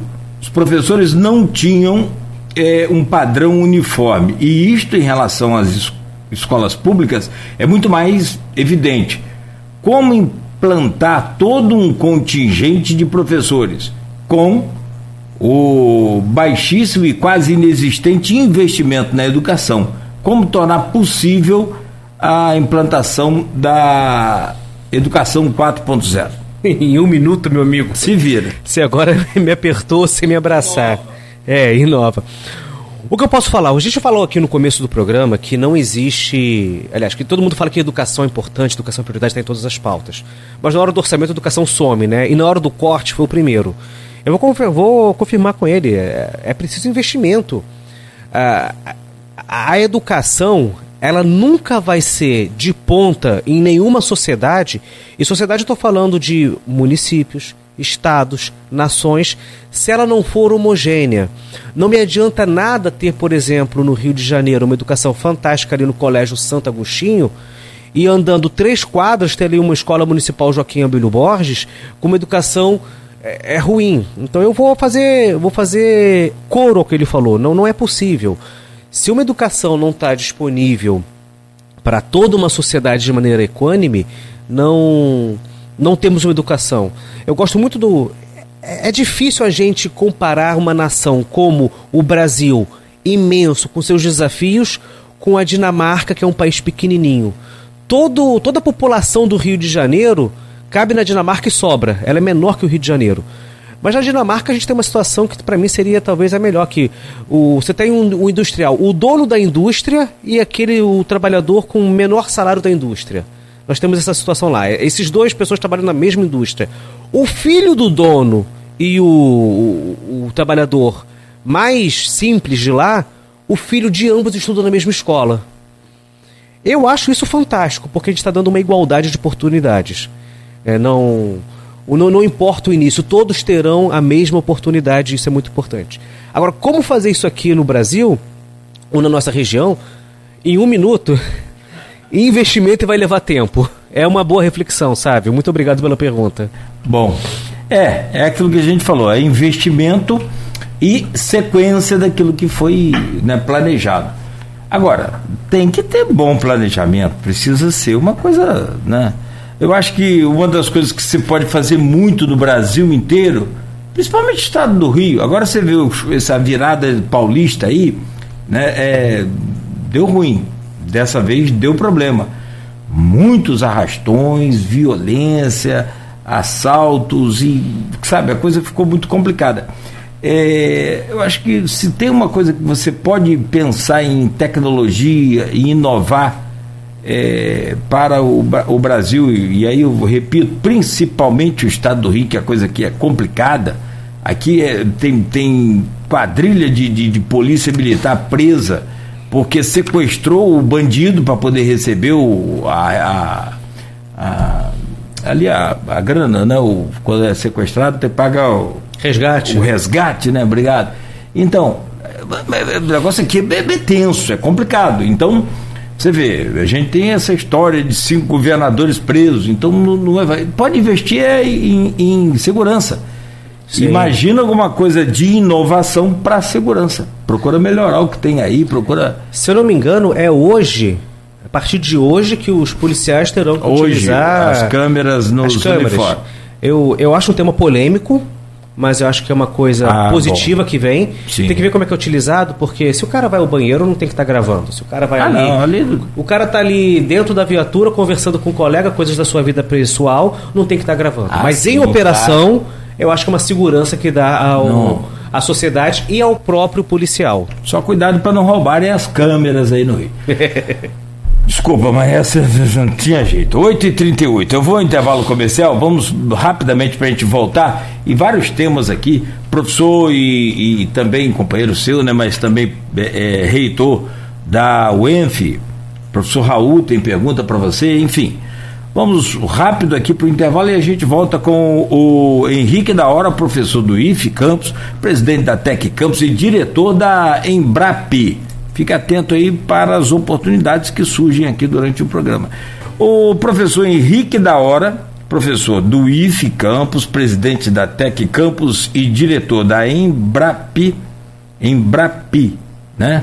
É, este, está conosco aqui hoje, né? comentou já sobre sua viagem à Alemanha e conforme a gente falava aqui no intervalo, tem várias perguntas aqui do grupo, cada uma melhor do que a outra, a gente tem que aproveitar né, e a presença do professor e, naturalmente, o tempo que vai né, se exaurindo aqui. É, professor, tem uma pergunta no grupo de WhatsApp do programa, do blog Opiniões. Vamos fazer três agora nesse bloco, pelo menos. Uma, uma vem do, do Raul, professor também da UENF e reitor, hoje da Universidade Estadual do Norte Fluminense. Na sua opinião, qual seria a importância do programa de empreendedor e como o programa pode ajudar na interação universidade-sociedade? Primeiro, deixe-me cumprimentar aqui o professor Raul. É, toda vez que eu estou com ele, eu faço questão de chamá-lo de magnífico, porque é um reitor. Apesar dele falar, não, não precisa, eu faço questão, porque no momento que a ciência é tão questionada de diversas formas, enaltecer uma universidade por meio do seu líder, chamando-o de magnífico, eu acho algo bom a ser feito. Eu só espero que o meu reitor, que eu tenho uma amizade maior, que é o professor Jefferson, que às vezes ali eu não utilizo o pronome correto, o pronome de tratamento correto de magnífico, eu chamo de meu amigo, não gere nenhum ciúmes. Mas ao magnífico reitor Raul, é, Deixe-me deixe fazer uma pequena história. Eu gosto de, às vezes de utilizar essa metáfora da história. É, eu sou fruto da educação pública. Eu fiz um. Com, na quinta série eu entrei no sistema público, fiz uma escola municipal, depois uma escola federal, que foi meu segundo grau técnico, na antiga Escola Técnica Federal de Campos. Fiz a graduação numa escola pública, um mestrado, uma pós-graduação lato senso, um doutorado. Eu fiz todo o meu percurso formativo numa escola pública. E eu tenho ciência que a minha formação se deu por impostos pagos pelas pessoas mais simples. Nesse país, quem paga mais imposto, em geral, são as pessoas mais. A, a grande parte da população. A gente não olha o, a porcentagem individual, e sim da coletiva. E quem sustenta o país é a grande população pagando impostos. E no final eu pergunto: o que, que eu retornei à sociedade? Hoje eu estou pensando que eu estou aqui fazendo, promovendo inovação, promovendo empreendedorismo, dando uma contribuição para a sociedade. E isso a gente consegue fazer. Mas, aí deixe-me colocar uma vírgula e responder agora objetivamente. Eu enxergo no empreendedorismo, nos programas de empreendedorismo, de inovação, uma, uma forma fantástica de retornar à sociedade aquilo que dela recebemos. Vamos entender um pouco disso. Vamos pegar ali o laboratório de. Vamos pegar um aleatório, o laboratório de engenharia civil. Eu estou pegando engenharia civil, que não é a área que eu estou atuando, mas é algo que a gente pode conversar. Lá eles fizeram lá um, uma. é, uma formulação de concreto, de argamassa, que pega um resíduo de, de lâmpada, um resíduo de alguma coisa e fizeram ali um concreto, uma argamassa, alguma coisa mais resistente. Aquilo foi fantástico para a universidade, gerou uma tese de. uma dissertação de mestrado, três teses de doutorado e está lá numa prateleira bonito. Como é que eu faço para tirar aquilo daquela prateleira e botar aquilo de uma prateleira de biblioteca e botar numa prateleira de supermercado? Eu não enxergo uma forma mais eficiente de fazer isso senão o empreendedorismo. Então eu vou ter um modelo de negócio para pegar aquela tecnologia e, e de alguma forma retornar para a sociedade aquilo. Respondendo objetivamente ao magnífico reitor Raul, eu me perdoe chamá-lo de magnífico, mas eu preciso reafirmar a sua posição de ciência. Eu vou repetir o lema da Universidade Estadual do Norte Fluminense: aqui é ciência, que o empreendedorismo ele conecta os laboratórios de pesquisa de uma universidade às prateleiras do supermercado dessa mesma sociedade. Existem outras formas de fazer isso? Existem. Mas eu acho o empreendedorismo uma forma excelente porque ela remunera o pesquisador, ela leva a um preço justo à sociedade aquela tecnologia porque é caro e a sociedade já financiou aquela pesquisa. Então eu não vejo como, como isso ser ruim, eu vejo isso como algo muito positivo. Existe na, na FAPERJ um programa chamado Doutor Empreendedor que tenta pegar conhecimento e transformar em negócio. E de uma maneira boa. Tá na sua terceira. Vai. Semana que vem. Perdão, essa semana vai ser a sua terceira edição. Na primeira edição, isso me deixou muito contente. Um terço das concessões do Doutor Empreendedor foram feitas aqui na Universidade Estadual do Norte Fluminense, da, da nossa querida UENF não são um terço dos doutores do Estado, não é um terço da economia, não era um terço da, da população, mas foi um terço dos doutores empreendedores do Estado, que nos encheu de orgulho. Foram sete ou oito concessões aqui da nossa região, estão lá hoje na incubadora, estão transformando, estão retornando à sociedade aquela ciência que eles é, desenvolveram nos laboratórios. Então, professor Raul, é, eu acho fantástico o empreendedorismo para conectar a sociedade à universidade. A outra pergunta agora vem da. Aliás, vem do nosso querido Lacerda. Tá querido aqui, Lacerda, é, tive com ele semana passada. É, Lacerda é um querido realmente. Muito inteligente também. Outro parceiro bom. Cara professor Henrique da Hora, inicialmente parabéns pela excelente direção e condução do Smart Campus do IFES, do IFE, né? É, com o reitor professor Jefferson. E aí a pergunta: quais as perspectivas de ampliação no relacionamento e projetos com empresas instaladas no norte e também no noroeste fluminense? Nossa, é, ele foi cirúrgico naquilo que me é mais caro. Falava um pouquinho antes que eu tenho me relacionado mais com empresas, com instituições de fora de campus do que aqui em campus. E o Lacerda eu, eu coloco ele como um homem dos vários chapéus, porque cada vez que eu falo com ele, ele está representando uma instituição que ele é extremamente bem relacionado. Ele tem o chapéu do Grupo Barcelos, o chapéu do, do Seivap, o chapéu do Grupo Águas do Paraíba, diversos. Ele é muito bem relacionado. E ele, ao entrar lá no nosso polo de inovação, acho que é mais ou menos umas três, quatro semanas atrás, ele falou: Mas por que, que a, a as pessoas daqui da região ainda não conhecem isso. Eu falo, mas que vamos fazer conhecê-las, que tragamos-nas aqui, que a gente divulgue isso. Então, com o grupo Águas do Paraíba agora, a gente está aí com alguns planos de trabalho, não são só um, alguns planos de trabalho é, sendo desenvolvidos e a, a, na região temos aqui o Porto do Açu, é, é, acho que foi ano passado ele fez o chamado Hackathon. O que, que é um Hackathon? Hackathon vem de hack, que seria ali uma maneira de informática criativa de resolver um problema, e tom de maratom, maratona. E eles fizeram um hackathon na região com uma empresa lá do, do Rio Grande do Sul. E a gente, falou, a gente olhou e falou: opa, isso aqui é bacana. Isso aqui dá certo. E vamos também avançar para fazer um hackathon da nossa instituição com a mesma operadora que o Porto do Sul utilizou, para aproximar essa, esse ecossistema a gente, para mostrar, olha, a gente forma muitos bons alunos, o que é muito bom, mas o Instituto não se resume só a isso. Existem outras formas que não só fornecer mão de obra para o mundo do trabalho. A gente tem os programas de extensão, tem os programas que, que se relacionam com a comunidade e temos a inovação. Nós podemos nos relacionar com a universidade e resolver problemas. E resolver problema aqui, eu insisto muito isso a solução para a nossa região não vai vir alguém de fora para vir resolver. A solução está aqui, no nosso relacionamento aqui, na nossa inteligência instalada nessa região. Perfeito, perfeito. É, e tem grandes oportunidades aí, é, preciso observá-las. Para fechar o programa, a pergunta também muito interessante, não menos do que as demais, vem da professora, historiadora, é, outra queridíssima também, a Rafaela Machado, que é também do, do Arquivo Público, né? diretora do Arquivo Público Municipal e faz um trabalho excelente.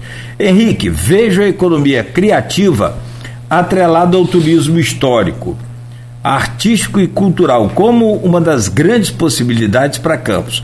Nesse sentido, de que forma o fomento a programas de empreendedorismo pode e ou deve se aproximar é, da economia criativa. Além disso, de que forma o IFE vem buscando a aproximação genuína com a comunidade acadêmica e também com a local? Eu, eu acho que eu ainda não a conheço pessoalmente, mas professora Rafaela, receba aqui meu abraço. Você está dirigindo, liderando algo que é muito caro para essa região e quando a gente fala de história, e eu sou apaixonado pela história que não é contada nos livros, eu. Enfim, quando a gente vai rever os currículos, eu acho que a gente deveria estudar muito mais a nossa história do que a história da Europa. Todo mundo aqui verifica como é que foi a Revolução Francesa, é, Montesquieu, Robespierre, todo mundo, Montesquieu não, mas Robespierre, todo mundo sabe disso. Foi ensinado nos livros de história. Mas o que não se sabe, por exemplo, aqui na.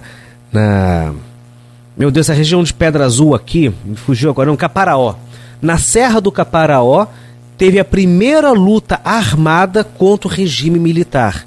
Pouca gente sabe disso. O regime militar durou aí 20, 25 anos e foi lá. E é uma história que a gente não conhece. Então, ali, o colégio dos jesuítas, a gente sabe, a gente lê nos livros de história que os jesuítas foram muito contra, perdão, os jesuítas foram muito combatidos pelo Marquês de Pombal, e o que a gente vê aqui na nossa região, que aquele colégio jesuíta onde ela lidera, onde hoje é o Arquivo Público Municipal, sofreu isso. Ele foi ali desmontado lá em 1789, 90, enfim. A gente verifica essa história aqui. A gente vai lá e vê que eles têm a, aquele telhado com eira, beira, eira, eu nem sei exatamente como é que é aquilo. E, Eira, beira e sobreira. Exato, lá tem, é bacana.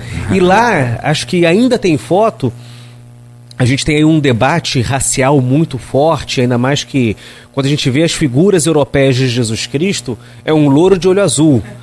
Sendo que era árabe, não é nada daquilo. E quando a gente ia ali, tem a foto ainda, tem os anjinhos que adornavam o altar, que foi surrupiado nesse, é, nesse mercado negro de é, arte sacra, que tinham os anjinhos negros lá, que é raríssimo no nosso barroco.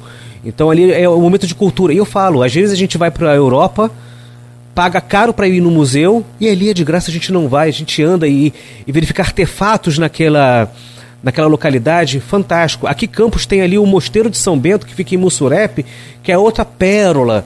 Então, eu. É, isso falando do turismo religioso. Aqui no centro, na 13 de maio, a gente passa pela igreja de Nossa Senhora do Carmo, dos Carmelitas, linda. Ele tem ali um, uma, uma concha que é a pia, pia de, de água benta, me fugiu agora o nome. Andando tem ali a igreja de São Francisco, que passou fechado um tempo. Ou seja, nós temos nesse turismo religioso histórico um grande potencial. E se sairmos do turismo religioso e irmos para o natural, é, tem uma fala de Dom Pedro II ao conhecer aqui a Lagoa de Cima, se eu não me engano, ele colocou o apelido de Lagoa do Paraíso ou algo parecido com isso. O imperador teve aqui quatro vezes, uma delas foi, foi lá ver a Lagoa de Cima e foi absolutamente fantástico. É lindo, é maravilhoso. A gente vai para as cachoeiras do Imbé, mesma coisa. É, é, a gente todo dia, ao atravessar o a Beira Valão, a gente vê aquele valão que foi a maior obra é, de, de construção de duto. Talvez ainda seja, tá? De, de, de, uma, de um canal artificial do mundo feita à época por mão de escravizados. E a gente não dá conta por isso. Ele ligou Campos a Macaé e era um canal navegável. A gente sente por ter sido mão de escravizados, não, não é algo de se orgulhar por esse ponto de vista, mas em termos de importância, o imperador veio também inaugurar isso. Ou seja, nós temos aqui matéria para muita para muitos roteiros. Agora, respondendo objetivamente a professora é, Rafaela, é, no, na gestão passada, e aí eu, eu citei o nome do prefeito, o ex-prefeito, o Rafael Diniz, que criou com o professor Romeu, o professor é, Rodrigo Lira, uma série de programas, e eu preciso agora falar do, do prefeito Vladimir Garotinho, que manteve muitos desses. Então existe, existiu naquela época um programa que fazia o comecinho do empreendedorismo, que é modelar plano de negócio, verificar como é que isso pode ser entregue à sociedade, que era um edital de economia criativa. Eu lembro que desses 10 que foram selecionados, tinham dois ou três que focavam no turismo e que desenvolveram seus planos de negócio e que, se eu não me engano, lançou-se uma linha do Fundecan Economia Criativa.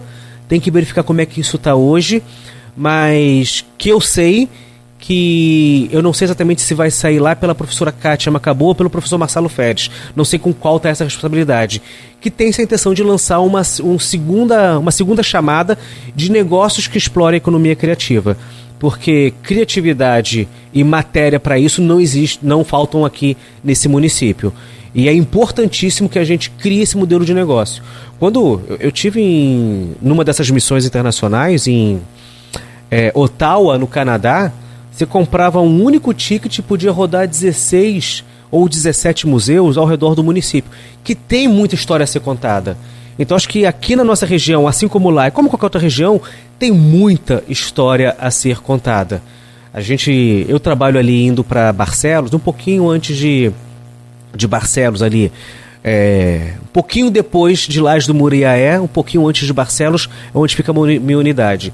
Todo dia eu passo ao lado daquele é depois de Martins Laje, isso. As é depois Ih, de Itaperuna. Desculpa, eu me enganei aqui. Martins Laje. Peço desculpas pela falha. Mas tudo Laje. Mas depois ali de Martins Laje, pouquinho de Barcelos, onde fica a unidade onde eu trabalho ali. Todo dia eu passo ao lado daquele solar dos Arizes, que Isso. é aquele antigo casarão aquilo dá uma tristeza danada, porque aquilo é uma pérola da nossa história e não, não se tem a devida atenção. Eu não sei de onde é que viria o recurso para manter aquilo funcionando, não sei se é prefeitura, não sei se é Estado, não sei se é sociedade civil organizada, mas temos que. E uma boa forma de a gente conseguir manter esses aparelhos é o empreendedorismo, talvez transformar aquilo num museu, cobrar uma entrada, para essa entrada fazer a manutenção predial. Eu sei que precisa de um, de um empurrão inicial, o, o IPEN sempre está aí com algum um ou outro programa para colocar recursos para isso. Então eu acho isso fantástico. O, a economia criativa é uma resposta para a manutenção desses aparelhos históricos do município. E o Instituto Federal Fluminense, assim como a UENF, assim como a UF, sempre tem um programa de extensão que procura dar apoio a essas iniciativas. Quer saber de onde vem o dinheiro? A grande verdade é essa: o dinheiro vem é da boa vontade. Viu, Siciliano, é. presidente da Alerj? Teve boa vontade, teve boa intenção, liberou 20 milhões para recuperar o arquivo público municipal. Aí. E vindo o dinheiro vem da boa vontade. Pô, cara, tem história aí para contar desse IFAM, que é o Instituto né, Isso. Né, Patrimônio Artístico Histórico e Museus. É, aqui no São Francisco tem uma, uma, uma canoa que é utilizada ali, é é, séculos, há, há, há, centenas de anos. E o último exemplar dela foi agora destruído por uma enchente recentemente. Tá, que negócio. tragédia. Ficava em 200 mil, fica em 200 mil para recuperar essa canoa. É canoa de, de todas, canoa de todas, o nome da, da canoa. O, o formato dela, enfim. É, tem uma pessoa lá que recupera, fica por 200 mil. O IFAM não tem o dinheiro para ter os 200 mil para É. Aí. E é a, a gente, história. A gente vai. desanima. Meu querido professor Henrique da Hora, aqui a gente faz programa assim, com essa coisa, é ao vivo, a gente tenta trazer o máximo aqui de perguntas e interatividade, e claro, tem a pauta aqui para a gente falar também, mas eu vou só com te pedir mais aquele um minuto, que é aquela né, é, é famosa é, gravata, mas não é não, é para você me dizer o seguinte, inovação. Eu até coloquei aqui como tema uma provocação, porque você né, já tinha passado para gente, né, a gente tinha trocado uma ideia sobre essa pré-pauta para dar uma, uma direção ao programa. Só para fechar aqui, um recado sobre inovação para todos os estudantes, jovens, empresários, aqueles que acham que já estão ultrapassados e não pegaram o time aí dessa, dessa, dessa mudança toda. Inovação, quando fazê-la? É, essa aí acho que é uma pergunta muito oportuna e permita-me respondê-la de maneira assertiva. Para ontem, se você não está inovando, você está atrasado. Estudante dos cursos profissionalizantes, dos cursos de graduação, se o teu currículo não está verificando inovação, reclame com o seu professor. Porque quando você estiver no seu pleno exercício profissional, isso vai ser uma máxima. Normalmente as pessoas que se formam vão para o exercício profissional, é exigido dela inovar, melhorar o seu processo, melhorar o seu campo de trabalho, e às vezes eles não têm as ferramentas. Você, empresário que está ali fazendo um, uma atividade tradicional, sabe que você está sendo engolido. Eu vou rapidamente aqui fazer uma, menos de um minuto, fazer uma reflexão. É, fecha os olhos, imagine-se que você está no centro de campos ali no final da década de 90, início de 2000. Você vai ver ali lojas pujantes, imensas, vendendo, muita gente no centro de campos e que está todo mundo feliz da vida porque tá, o comércio está é, fervendo. Agora pisque os olhos e volte para 2022. Como está o centro de campos? várias lojas fechadas. Tem a pandemia, eu sei que tem, mas sem elas, antes da pandemia, já estavam sendo fechadas. São empresas que não inovaram. Você vê que o comércio eletrônico engoliu a maioria dessas tradicionais. E vamos falar dos taxistas. Muitos taxistas ficavam reclamando do Uber, do Uber, do Uber. Pediram até para fechar o Uber, proíbe o Uber na minha cidade, porque eu preciso botar na minha atividade. O Uber engoliu todo mundo. Agora vamos olhar ali o pessoal do setor da gastronomia que antes eles tinham ali três, quatro motoboys, que é uma atividade muito difícil de ser exercida, eles foram ali, se aderiram ao iFood e estão de braçada. Tem locais que 60%, 70% da sua venda é vindo pelo iFood. Reflita e se pergunte como se modernizar e depois como inovar. Porque se você está fazendo a mesma coisa há muito tempo, provavelmente você está fazendo essa coisa errado. Porque já mudou e você ficou para trás. Perfeito. Obrigado, Henrique. Bom dia para você. Sucesso, amigo. Sempre. Valeu aí pela, pela, pela presença, pela entrevista. Valeu. Né? Tem ainda um café, um almoço para a gente. É, Temos que marcar. Temos que marcar, mas valeu demais. Só em poder já abraçá-lo aqui depois dessa pandemia já valeu. Sucesso, amigão. Obrigado pelo carinho, obrigado pela entrevista. A gente volta amanhã às sete com o Folha no Ar. Essa semana, quem está na bancada com a gente é o Aloysio Abreu Barbosa. E amanhã, a partir de sete da manhã, então, não perca aí mais um Folha no Ar.